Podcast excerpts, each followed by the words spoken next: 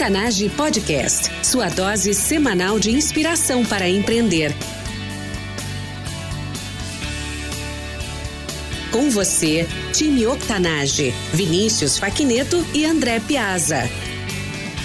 Bem-vindo e bem-vinda ao Octanage. Eu sou André Piazza, host desse podcast junto com Vinícius Faquineto. Todas as semanas entrevistamos empreendedores incríveis, gente de fibra como eu e você, com histórias de colocar ideias em prática. Nosso objetivo é formar um grande time, contando histórias de transpiração. Queremos inspirar uma nova mentalidade para impulsionar você a empreender mais e melhor através de ensinamentos simples e dicas práticas sobre empreendedorismo. Nosso website octanage.com você encontra os recursos mencionados neste episódio: livros, filmes, pessoas e recursos para ajudar a você a transformar o seu negócio. Acesse o octanage.com/e047 para fazer o download desses recursos. Nossa convidada especial de hoje é coach palestrante e empreendedora, com visão apurada para os negócios e uma história inspiradora. Administradora e pós-graduada na FGV em Finanças e Marketing. 28 anos de experiência em gestão do seu próprio negócio. Foi apresentadora do programa Alma do Negócio, instrutora do Empretec e professora da Fundação Dom Cabral finalista dos prêmios Woman Business Award 2008 da ONU e o Prêmio Mulher de Negócios 2009 do Sebrae. Paula Tocunduva, seja muito bem-vinda. Obrigada, André. Estou muito feliz de estar aqui participando desse programa e espero que esse nosso bate-papo possa inspirar muitos empreendedores a ter aí um buscar resultados, né? Que eu acho que é o meu grande objetivo, tanto como empreendedora como coach, apoiando empreendedores. Acho que é algo natural é, do empreendedor buscar melhorar o seu resultado a cada dia. Da mesma forma, o prazer é meu aqui de estar te recebendo hoje. Eu sei que tu tem um uma história inspiradora para contar para todos nós a respeito da tua trajetória e tu vem indicada para a gente através do Menta, o Marcelo Pimenta, que foi o nosso episódio 40, e eu tô super curioso para aprender contigo também esses elementos dessas histórias e as coisas que tu tem para dividir com esse público com quem tu já vem conversando, já vem atuando já há muito tempo, não é mesmo, Paula? Com certeza. 28 anos é uma história longa, tem aí, espero poder compartilhar aí um pouquinho dessa experiência. E eu sou sócia do Menta no Protagonistas, né, que é uma metodologia que nós criamos para acelerar, apoiar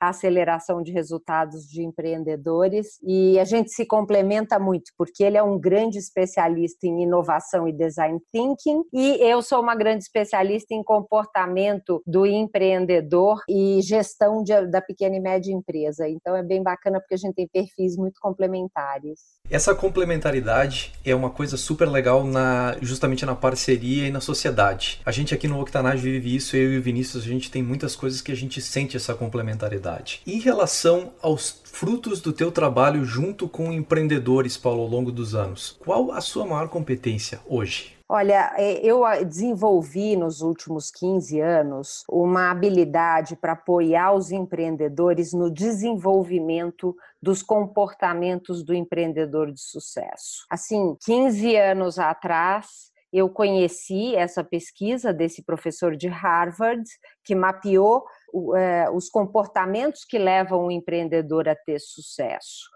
E a partir disso que a ONU desenvolveu a metodologia que hoje é conhecida como Empretec. Eu tenho aí a satisfação de ser uma das instrutoras há mais de 15 anos. É, e aí, então, ao longo desse período, eu desenvolvi uma habilidade para enxergar o qual é o gap que o empreendedor tem nesses comportamentos e como que ele faz para ajustar aí, para começar a praticar esses comportamentos. Então, tanto no meu trabalho como palestras, como instrutora do Empretec e outros cursos, e como coaching, eu venho me especializando nesse desenvolvimento do comportamento das pessoas de sucesso. Sobre essa competência, Paola, de poder identificar qual é o padrão identificar os gaps e ajudar as pessoas a desenvolver naquilo que está faltando para atingir o sucesso. Que, que os nossos ouvintes não sabem e deveriam saber? É, olha, eu acho que um, um, ponto básico, algumas pessoas sabem e outras têm um pouco de restrição em relação a autoconhecimento. Eu acho que esse é o primeiro passo para você desenvolver uh, os comportamentos que você precisa para ter resultado. Você tem que ter um autoconhecimento, ter a humildade para saber quais são os seus pontos fracos e quais são os seus pontos fortes. E, e um outro ponto que eu acho que é fundamental, que é a base para tudo isso, assumir a responsabilidade pelos seus resultados. Eu gosto muito e acho que aquela frase, né, que, que Einstein é, falava que loucura é continuar fazendo as mesmas coisas esperando resultados diferentes. Então, se você não está satisfeito com os resultados que você vem tendo, o único jeito de você mudar isso é mudando o seu comportamento. E aquelas pessoas que têm uma tendência a, respons a colocar responsabilidade nesse mau resultado, né, né, né, não estar atingindo aquilo que deseja, na situação econômica, é, a culpa é do concorrente, a culpa é da minha equipe que não é profissional e que não trabalha direito, é que você fica é, refém dessa situação e, e você não consegue fazer nada. E as pesquisas mostram, e essa foi a base dessa pesquisa do Dr. David McClellan, que as pessoas de sucesso elas assumem a responsabilidade pessoal pelos resultados. Claro que essas coisas externas podem influenciar, só que eu só tenho controle sobre o meu comportamento. E se eu focar minha atenção no meu comportamento, mudar o que eu preciso mudar no meu comportamento, automaticamente eu começo a impactar esses fatores externos e vou conseguir atingir o resultado que eu quero. Então, acho que esse é um pilar fundamental. Se você não entender, assumir e aceitar que se o resultado não está bom, é porque você está fazendo alguma coisa errada e precisa mudar isso, é o único único caminho que você tem para conseguir ter uma mudança e um resultado melhor.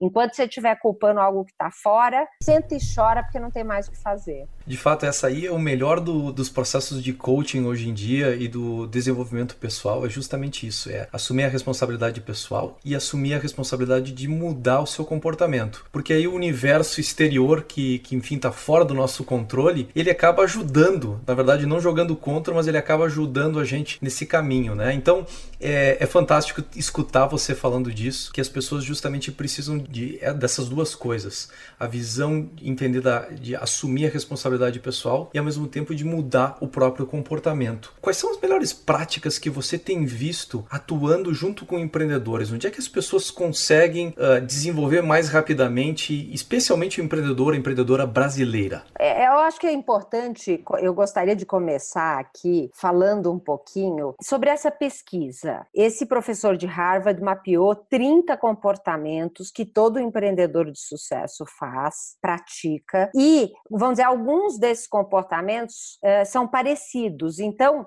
ele é, colocou em conjunto em competências. Ele subdividiu esses 30 comportamentos em 10 competências. E a minha experiência mostra que o único jeito de chegar no sucesso é praticando essas, esses 30 comportamentos subdivididos em 10 competências. A primeira delas, que eu acho que é a base para qualquer pessoa, que seria, vamos dizer, a minha primeira dica, você quer empreender, você quer ter sucesso, é estabelecimento de meta. Você tem que ter claro qual que é a sua visão de longo prazo, você tem que ter uma meta com forte significado pessoal e você tem que ter metas de curto prazo mensuráveis. Então, essa é a primeira, é uma das dez competências que eu acho que é o primeiro passo. A gente costuma dizer que estabelecimento de metas é, é, é vamos dizer assim, é o, o motor desse trem aí do empreendedor e dessas competências. Quando você tem uma meta clara, com forte significado pessoal, com números bem estabelecidos e uma data para atingir, você começa a movimentar uma série de comportamentos a partir disso. Bem lembrado que é justamente aquilo que as pessoas ah, acabam é difícil de integrar que é, é, ter metas vinculadas a propósito pessoal. Então tem que ser alguma coisa que arranque a pessoa da cama todo dia de manhã, que dê é, sentido e significado para isso aí. Tem que ter metas a longo prazo para ir batendo bola numa direção e é, tudo mais, mas no curto prazo elas têm que ter uh, prazos e elas têm que ser mensuráveis. Então assim são três critérios fantásticos aí que todo mundo consegue aplicar para justamente ser mais ter mais sucesso naquilo que está fazendo, não é mesmo? Com certeza. E até por isso que vamos dizer eu no meu processo de coach, eu sou uma coach especializada em negócios e empreendedorismo, mais especificamente. Eu gosto sempre de começar é, buscando consciência, quais são os seus valores mais importantes e qual é a sua missão de vida. Todos nós temos os nossos valores e a nossa missão de vida, mas muitas vezes isso está a nível inconsciente. Então, o que eu faço através das ferramentas de coach é trazer isso de uma forma muito suave, é um exercício que você vai respondendo algumas perguntas e quando você vê, você tem essas informações antes de começar a estabelecer a visão de futuro, a meta de médio e de curto prazo. Porque é, se você sai estabelecendo a meta sem a clareza dos seus valores e, e da sua missão de vida, você corre o risco de daqui 10 anos chegar num lugar que não te realiza, que dá aquela sensação de vazio. Em 2018 entrevistamos muitos coaches aqui no Octanage e todo mundo comentou a respeito da questão dos valores como sendo a base disso tudo e a base da missão pessoal, do propósito pessoal. Então tá, tá 100% alinhado com o que a gente vem descobrindo aqui, vendo da, da trajetória das, das, pessoas que de fato não só realizam, concretizam os seus planos, como das pessoas também que têm essa capacidade de uh, anos, décadas depois, chegar num determinado lugar e dizer, olha, realmente eu tô sendo, tô atingindo o meu propósito numa base diária ao longo de vários anos, que é uma base incrível para a felicidade, inclusive foi uma das coisas que a gente comentou no episódio com o Menta, né? A base da, da felicidade está justamente nisso aí. É, com certeza, é realmente pilar fundamental, né? Se você, numa construção, é, essa base é, é o que vai dar sustentabilidade para o seu prédio crescer. E eu acho que na vida da gente, esses fundamentos estão nos valores e na missão de vida. Qual o momento mais difícil na sua trajetória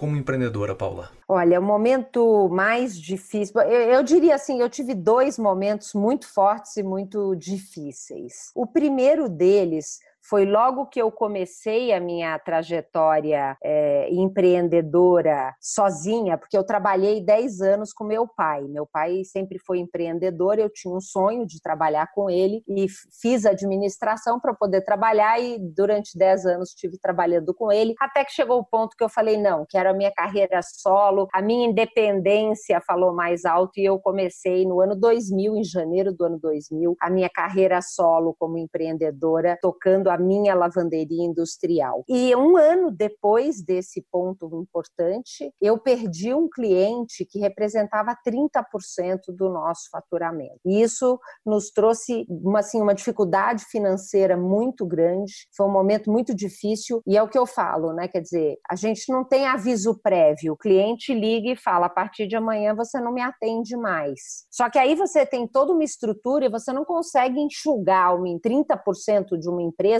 principalmente porque você só enxuga os custos variáveis. Custo fixo não dá para cortar. Então, é, você no custo variável, você tem que enxugar mais do que os 30% para poder compensar. E eu, é, é para mim, isso foi muito difícil, isso teve impactos negativos. Entrei em dívidas grandes, infelizmente. É um dos maiores erros dos empreendedores brasileiros. Eu aprendi da forma mais difícil, vivendo na pele. A gente não tem uma reserva financeira na empresa. A gente tem, vamos dizer, muitos empreendedores, eu posso falar o que eu, eu não tinha uma reserva de emergência. Eu acabava investindo todos os recursos da empresa para crescer, é, né, para desenvolver, criar coisas novas, e quando eu tive esse problema, eu não tinha reserva. Então, quando faltou dinheiro, para onde que eu fui? Cheque especial, desconto de duplicata, normalmente sem programação nenhuma, a gente pega dinheiro de juros mais altos. Então, a empresa empresa entrou em dívidas muito rapidamente e por mais que, vamos dizer, ao longo do tempo a gente conseguiu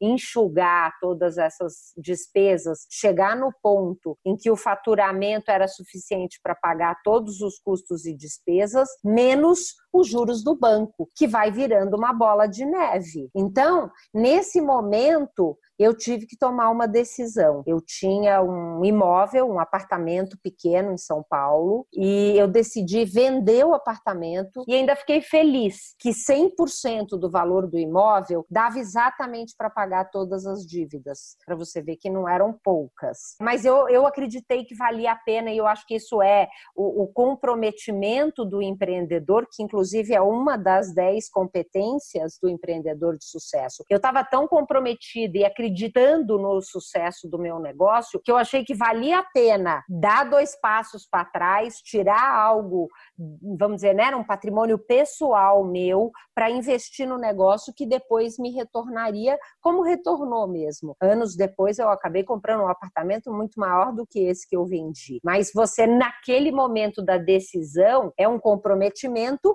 e nada garante que você está tomando a decisão certa. Depois, hoje é fácil olhar e falar assim, olha, valeu a pena. Mas naquela hora eu tive que fazer uma aposta e, e fico feliz de ter feito isso porque foi fundamental para a gente voltar a crescer. E alguns anos depois, a gente já estava bem financeiramente, uma das melhores épocas da empresa, crescendo, é, com resultados financeiros, bons clientes, uma equipe muito boa e tudo. E inclusive eu é, tinha ficado, é, é eu estava grávida da minha terceira filha, tinha acabado de nascer. Na época meu marido estava trabalhando comigo e aí eu ainda falei, vou tirar uma licença maternidade mais longa, porque dos primeiros eu voltei a trabalhar muito rápido. E ela nasceu em março, quando foi no dia 16 de maio de 2004, era um domingo e a nossa lavanderia pegou fogo. Lavanderia industrial, a gente trabalha com muitos panos sujos de óleo, graxa, muitos produtos químicos. Então, a lavanderia ela tem realmente um combustível para um problema como esse se tornar muito sério. A gente estava num galpão de 2.500 metros quadrados, então era realmente uma estrutura boa, grande, muito material de cliente, porque as coisas estavam indo muito bem. E aí nós tivemos esse problema do incêndio, e infelizmente os bombeiros demoraram muito a chegar. Quando chegaram, chegaram com pouca água. A gente tinha uma caixa d'água de 60 mil litros, e até hoje eu não consigo entender por que, que os bombeiros não conseguiram usar essa água. Eles chegaram com 3 mil litros d'água num galpão desse tamanho, cheio de roupa seca, ou pano sujo de óleo, ou produto químico. Não deu nem para esfriar a entrada. Tiveram que baixar as portas e, como era uma coisa realmente muito grande, helicópteros começaram a anunciar nas televisões, os bombeiros de toda a região começaram a mandar caminhão-pipa que começaram a chegar. O incêndio que começou às 5 da tarde, ele foi controlado a uma hora da manhã. Então ele destruiu tudo, só não queimou a parte do escritório, que era separado por parede, e uma parte de estoque de uniformes e tecidos que a gente tinha, porque também ficava isolado. O resto queimou todas as máquinas, todas as roupas de clientes, tudo que a gente tinha. E nesse foi realmente o maior desafio que eu enfrentei na minha vida. Eu e meu marido dependíamos financeiramente daquele negócio para sustentar os nossos três filhos, fora os nossos 100 colaboradores que trabalhavam com a gente na época que também dependiam disso. Então, eu digo que naquele momento, olhando a nossa lavanderia queimar, eu tinha uma escolha. Eu podia sentar e chorar, ou eu podia decidir assumir a responsabilidade e fazer o que estava ao meu alcance para superar esse desafio. E com muita fé, que eu acho que fé é fundamental, acreditando, eu simples, eu e meu marido só conseguíamos focar é como que nós vamos fazer para atender os nossos clientes amanhã. Porque se você para uma fábrica, você gera, e a gente tinha empresas grandes, automobilísticas, se a gente, a responsabilidade era muito grande. E, e milagres acontecem quando você acredita e quando você foca naquilo que você pode fazer. Então, claro, graças a Deus, as roupas que iam ser entregues na segunda-feira, elas já estavam nos caminhões e nos carros de entrega. Elas não estavam, então elas não queimaram. Então a gente mandou os motoristas limpas, entregarem as roupas limpas, recolher roupa suja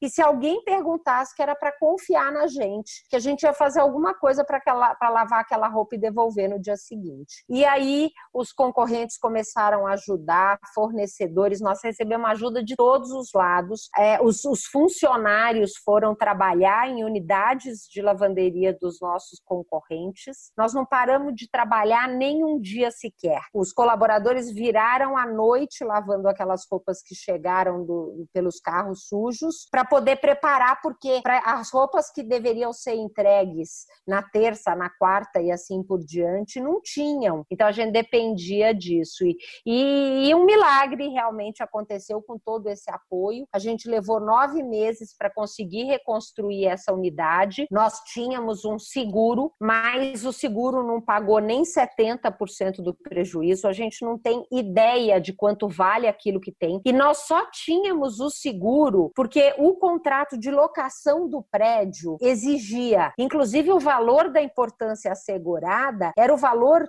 que o proprietário do prédio pediu. Por sorte, ele conseguiu bancar 70% do prejuízo, mas nós levamos muitos anos para conseguir recuperar e pagar toda essa diferença, mas não paramos de trabalhar, não perdemos nenhum cliente, indenizamos todas as roupas queimadas dos clientes ao longo de um tempo, contando com o apoio de muita gente, inclusive dos próprios clientes e fornecedores, para conseguir recuperar tudo isso. Incrível essa história toda, Paula, e justamente o, me chama a atenção porque aprendi tantas coisas nisso tudo, né?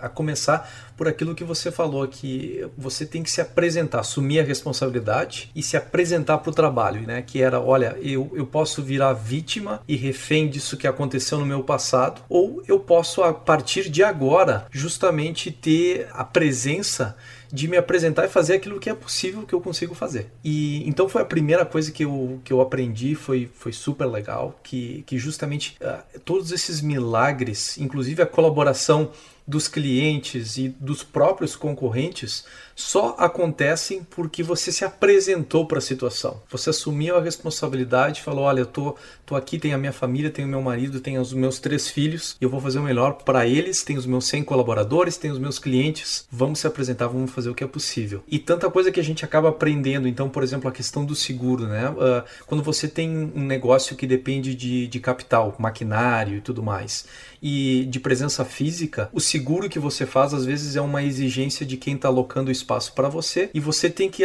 na verdade, ajustar, porque se houver um incidente, é aquilo que vão pagar para você. E, e, você até disse, né? No caso nosso, foi uma até um, um pouco de coincidência, porque a gente a, a, adaptou para o mínimo necessário lá e acabou cobrindo 70%. Se fosse por nós, talvez nem teríamos seguro. E justamente essa foi a história que, que acabou me lembrando na, na minha cidade. O, o meu pai também, durante muitos anos, foi, foi consultor e do lado do escritório dele tinha uma lavanderia industrial, que é do meu primo, inclusive, tá, tá aí até hoje. Então, quando você falou da, da lavanderia industrial, dos químicos, uh, carro limpo, carro sujo, essa coisa toda, a gente era a nossa dinâmica, o dia a dia, né, da, da empresa. E atrás, na rua de trás disso, tinha uma grande papelaria e eles vendiam na época que, que vendia papéis uh, em grandes quantidades e tudo mais. E eu lembro que foi um caso que chamou atenção na cidade justamente porque o incêndio foi grande, era um negócio conhecido e visível. E eu lembro que na época o, o que saiu no jornal, além da, da dimensão do incêndio, foi o filho dizendo para o pai: uh, Pai, eu vou te ajudar a reconstruir a nossa papelaria. E me chamou a atenção que no caso deles, eles conseguiram voltar, mas nunca conseguiram retomar o negócio como, como tinham antes. Provavelmente por uma série de fatores aí eu desconheço, mas é, realmente me chamou a atenção e, e trouxe para mim também essa história pessoal e, e, tem tanta coisa que a gente pode aprender, tanto quem tem negócios construídos, até quem é, digamos, empreendedor e está começando e está arriscando sempre o negócio na, numa base diária, porque não tem reservas, porque tudo que tem, porque é o gera-pão e porque tem gente na, na dependência disso tudo. É, que é justamente essa noção de se apresentar para o trabalho e para as dificuldades que se apresentam diariamente. E você sabe uma coisa, André, é, que eu acho que talvez isso faça uma diferença, que foi o que eu falei, é a questão da fé, do acreditar que é possível. Então, em nenhum momento passou na minha cabeça dúvida em relação à nossa capacidade para reconstruir tudo aquilo. E você sabe, eu tenho estudado muito e, e, e trabalhado muito nesse sentido, inclusive nos meus clientes com, de coach e tudo mais. O nosso pensamento, ele é muito poderoso. Então, se eu ficar pensando que eu não vou conseguir recuperar, isso vai impactar. Então, a gente tem que primeiro pensar, quando você quer mudar alguma coisa, comece mudando o seu pensamento, porque esse pensamento vai fazer você ter atitudes diferentes e são essas atitudes que vão trazer o resultado que você quer. Então, se eu fico pensando, eu não vou conseguir, não vai dar certo, não vou reconstruir, eu fico desanimada, eu, eu, levo, eu demoro mais para levantar da cama de manhã, eu não consigo enxergar soluções, eu só vejo os problemas. Tem uma história que eu gosto muito e eu acho que aqui pode ajudar muitas pessoas que talvez estejam presas em enxergar as dificuldades e ficam num círculo vicioso. Eu acho que é uma, é uma analogia que pode ajudar você que talvez esteja vivendo esse momento a mudar o seu padrão de pensamento. É um amigo que contou que tinha acabado de comprar uma moto, de fazer motocross, e ele já tinha um grupo de amigos que já fazia isso há muito tempo. E ele, com a moto nova, pela primeira vez, foi fazer uma trilha. E quando ele, enquanto estava indo no plano, estava indo tudo bem, ele estava acompanhando todo mundo. Quando chegou naquelas ladeiras cheias de pedras, buracos e tudo mais, os amigos olharam, deram aquela risadinha e foram embora. Chegaram lá embaixo, ficaram esperando até que um tempinho depois chega ele lá, né, todo suado, cansado, exausto, e o pessoal pergunta: "Mas por que que você demorou tanto?" Ele vira e fala assim: "Eu é que pergunto para vocês, como que vocês conseguem ir tão rápido com tantas pedras e buracos pelo caminho?" E que aí o amigo experiente olhou para ele e falou: ah, "Então é isso. Você estava olhando para os buracos e para as pedras?" Ele falou: "Claro, tem outro jeito de fazer isso." E aí o amigo experiente falou: "Eu olho pelo caminho aonde a roda vai passar. Eu nem enxergo o buraco e a pedra. Então, na minha cabeça, é esse caminho que eu enxergo. E esse meu amigo diz que na, na próxima ladeira, ele experimentou isso e ele desceu em metade do tempo. Ele falou como é impressionante. E eu vejo na vida empreendedora, tem gente aí que só está olhando para os buracos e para as pedras. Experimenta olhar o caminho, e foi isso que me tirou naquele dia, sentada duas, três horas do lado de fora da fábrica, vendo a lavanderia pegar fogo. Eu só consegui olhar é qual é o caminho que eu vou fazer para sair e continuar atendendo os nossos clientes. Excelente. É, eu ia justamente pedir sobre uma dica de como, como superar esses pensamentos negativos entrincheirados. E, e, foi justamente o que, o que você falou. Eu leio pensamentos, eu tenho desenvolvido no meu trabalho de coach. é o famoso transmimento, né? É o, o transmimento que acontece e é super legal ver isso. É, tem, tem várias, vários comentários aqui, né, que eu, que eu ia fazer. O primeiro deles é que tem essa.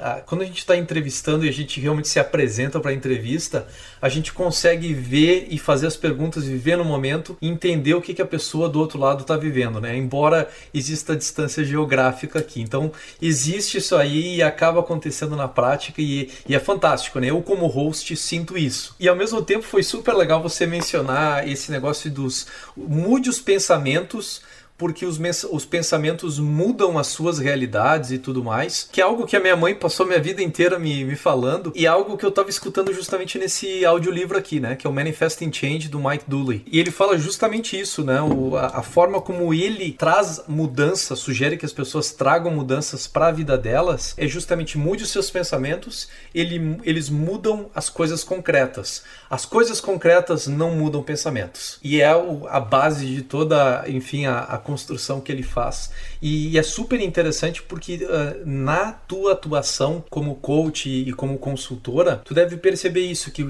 justamente o poder está em, em, trabalhar com a, a pessoa no, nesse plano da, das mentalidades, da, das crenças, das narrativas, do, e o comportamento no meio, e aqui do outro lado entra o plano de ação, que é prazos, metas, curto prazo, indicadores e tudo mais. E justamente essa parte que acaba envolvendo a pessoa integralmente é que traz o resultado que as pessoas estavam esperando. É, com certeza. Realmente é, é incrível como é poderoso tudo isso. É, falando parece simples, no dia a dia a gente tem um desafio muito grande para conseguir enxergar as nossas crenças limitantes e se livrar delas, porque acho que são dois passos, né? Primeiro, eu preciso ter coragem para enxergar, e segundo, ter alguma metodologia que me ajude a me livrar dessa crença para conseguir fazer aquilo que eu sei que eu preciso e que muitas vezes eu não estou fazendo exatamente por causa dessas crenças. Né? Da minha vida pessoal, eu, eu posso dizer a maior dificuldade às vezes é sabendo que eu tenho crenças limitadoras ou até coisas que estão ali enraizadas e eu, eu tô resistindo, é justamente como mudar. E uma das coisas que, inclusive, nos levou a fundar o podcast, a, a abrir o podcast e ter essas entrevistas, era perceber que no, no espectro de, de gente que estava disponível para dar coaching, as pessoas não entendiam isso ou às vezes, às vezes não tinham nem resposta. Olha, eu sei que eu tenho crenças limitadoras, eu não consigo identificá-las e muito menos transformá-las. Como é que eu faço? Faço isso. E para mim foi bem curioso de ver gente que pô, era coach aí de, de grandes líderes, de gente de negócios, gente de projeção aí. Inclusive, uma das, das pessoas do meu círculo de amizade que era coach e eu levei esses problemas, trabalhava com o Richard Branson na Austrália. E foi tão curioso para mim porque eu cheguei e falei: olha, eu tenho essas crenças limitadoras, algumas eu consigo identificar, mas a maior parte disso é invisível para mim. Isso é um grande peso e eu tô com dificuldade nisso, de, de fazer esse processo de transformação, de na hora que eu identificar ela elas, como é que eu transformo? E aí a conversa partiu para um lado que justamente não era efetivo e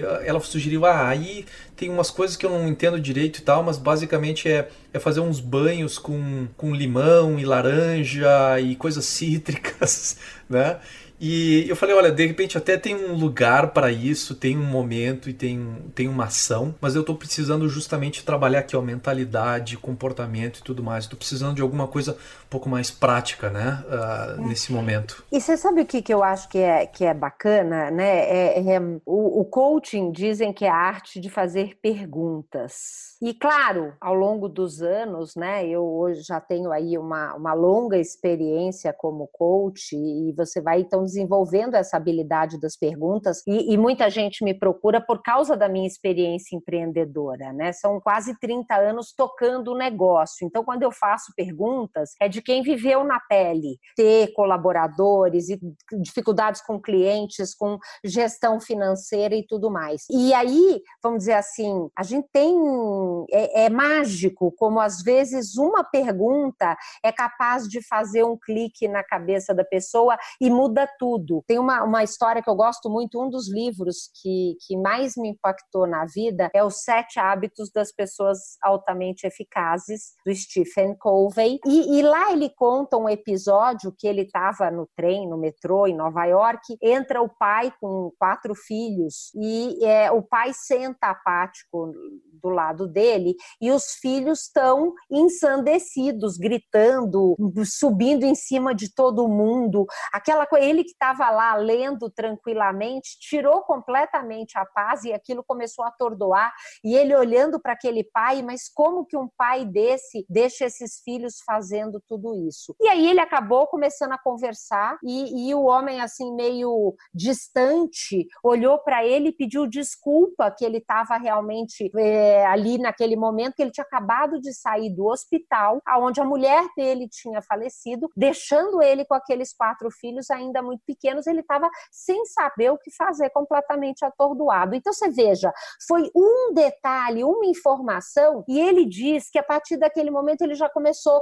a olhar com outros olhos para aquela situação. Então, na verdade, dentro do trabalho de coaching, muitas vezes uma pergunta te ajuda a enxergar um detalhe que, que você não estava vendo e só isso é suficiente para desarmar toda uma crença limitante, sabe? É uma coisa muito legal. Claro que eu acredito em várias ferramentas é, que existem para nos ajudar nos liberar de crenças limitantes. Tem técnicas aparentemente simples, como o EFT, que é o Emotional Freedom Technique, que tem grandes especialistas nos Estados Unidos e no Brasil, que é uma técnica que qualquer um pode usar e muito poderosa. Tem, é, vamos dizer, constelação e visão sistêmica também, é um processo. Eu já fiz formação em constelação organizacional. Então, claro que eu busco todas essas ferramentas para ajudar os meus clientes a se livrar dessas crenças e a gente vai somando pequenas coisas e a transformação ao longo de três meses é um negócio é um negócio incrível, muito poderoso mesmo. Eu sou bom, sou suspeita, né?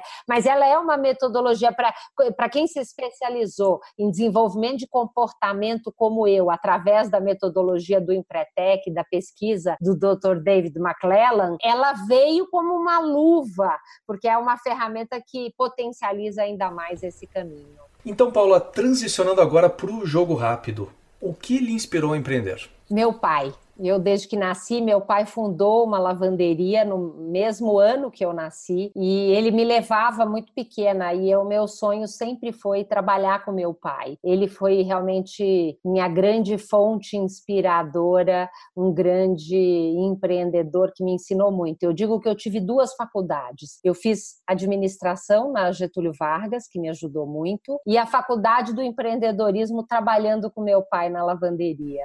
Qual o hábito pessoal e diário que mais contribui para o teu sucesso? Hoje tem dois anos que eu faço meditação todos os dias e isso tem feito realmente uma grande transformação na minha vida. O que você, como empreendedora, não pode viver sem? Meta e paixão. Dica de uma ferramenta ou recurso online para empreendedores e por quê? O Trello, para a gente acompanhar funil de vendas para definir processos na pequena e média empresa e usar uma ferramenta que você pode compartilhar com outras pessoas da sua equipe, visualizando cada etapa do processo, quem é responsável. É uma ferramenta gratuita, disponível, incrível e maravilhosa. Só para falar uma, assim. Dica de um livro ou filme para o nosso público empreendedor e por quê? É, então, eu já falei dos sete hábitos das pessoas altamente eficazes e vou trazer o poder do hábito, que é um livro muito interessante porque ele nos ajuda a entender como que a gente constrói alguns hábitos. Todo hábito tem um gatilho um determinado comportamento para você buscar um resultado. E normalmente esse resultado não tem sido bom. Se você consegue perceber isso, cada vez que você disparar o gatilho, você se esforçar para mudar aquele comportamento que você automaticamente tem depois do gatilho, você vai começar a ver um resultado diferente. Então esse é um livro maravilhoso, vale a pena ler. Muito boa dica mesmo. Tá anotado e a gente vai incluir isso aqui lá no, no octanage.com/biblioteca. A gente tem as dicas dicas de livros dadas pelos nossos entrevistados, a gente coloca todas lá para as pessoas poderem ver e, inclusive, comprarem os livros. Uh, ah, para finalizar, Paula, uma dica de meditação para os nossos ouvintes. Soul Sync Meditation.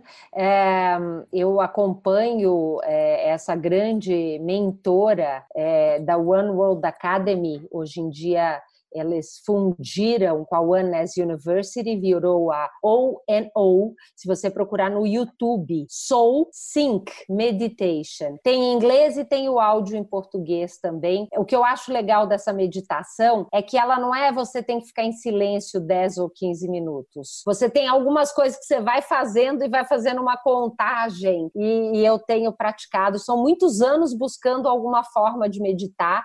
E quando eu encontrei o Soul Sync, tive a oportunidade de fazer um curso com essa grande mentora indiana. Dizem, inclusive, que Tony Robbins vai à Índia, né, lá no ONO com a, com a Prita G e, e todos os mestres que eles têm lá. Ela, para mim, foi maravilhosa. Eu recomendo estar tá disponível no YouTube. Os aplicativos Headspace, Mindspace também são muito bons. É que eu me encontrei com essa e faço todos os dias 10 a 15 minutos de meditação. Magnífico, de fato, essas essas dicas porque as pessoas têm dificuldade e às vezes pensam que meditação é simplesmente ficar em silêncio ou uh, é uma coisa passiva. E não é, tem, tem muitas coisas que podem ser feitas de forma ativa e elas ajudam a meditar e colocam de fato a mente e o espírito num, numa outra posição para poder enfim, tocar o dia e fazer as coisas. Então, é, foi bem legal que a gente acabou descobrindo aí que, que existia essa conexão e que tem recursos bem práticos, tanto em português para as pessoas, oferecidos aí de, de forma você prática. Pode pôr o link do vídeo, você procurar no YouTube Soul Sync. Se você não encontrar, você me fala que eu te mando. E tem também o TEDx da Prita Di, que ela fala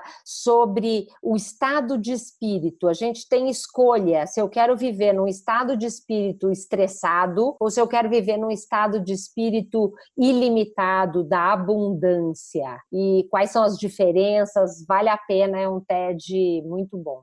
Time Octanage, nós somos a média das pessoas com quem mais convivemos. E hoje vocês estiveram aqui comigo, André Piazza, e com essa incrível coach e empreendedora, a Paola Tucunduva. Acesse octanage.com E047, junto com a transcrição do episódio, deixo lá todos os recursos mencionados nessa entrevista. Links, ferramentas, vídeos e muito mais. Para conectar com a Paola, acesse octanage.com comunidade e crie o seu usuário. Você poderá interagir diretamente com ela e com toda a nossa comunidade de pessoas que vivem no seu dia a dia a extraordinária mentalidade empreendedora que hoje aprendemos com a Paola. O Octanage está aí com episódios novos toda semana. Não quer perder a nossa próxima entrevista? Segue a gente nas redes sociais, inclusive Spotify e Deezer. Uma forma fácil de incluir hábitos para desenvolver o seu pleno potencial empreendedor. Paula, muito obrigado por ter estado aqui conosco e por ter compartilhado conosco a tua experiência, as tuas dicas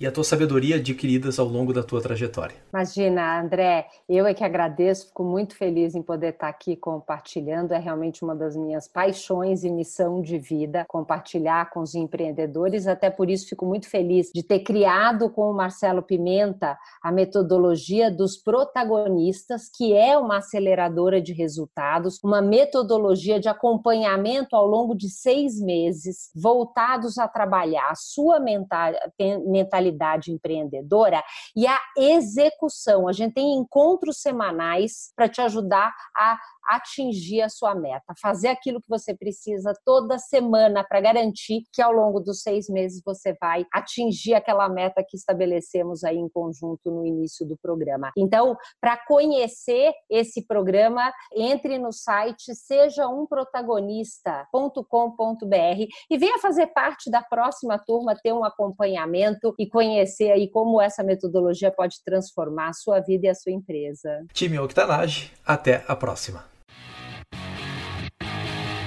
Octanage Podcast, sua dose semanal de inspiração para empreender.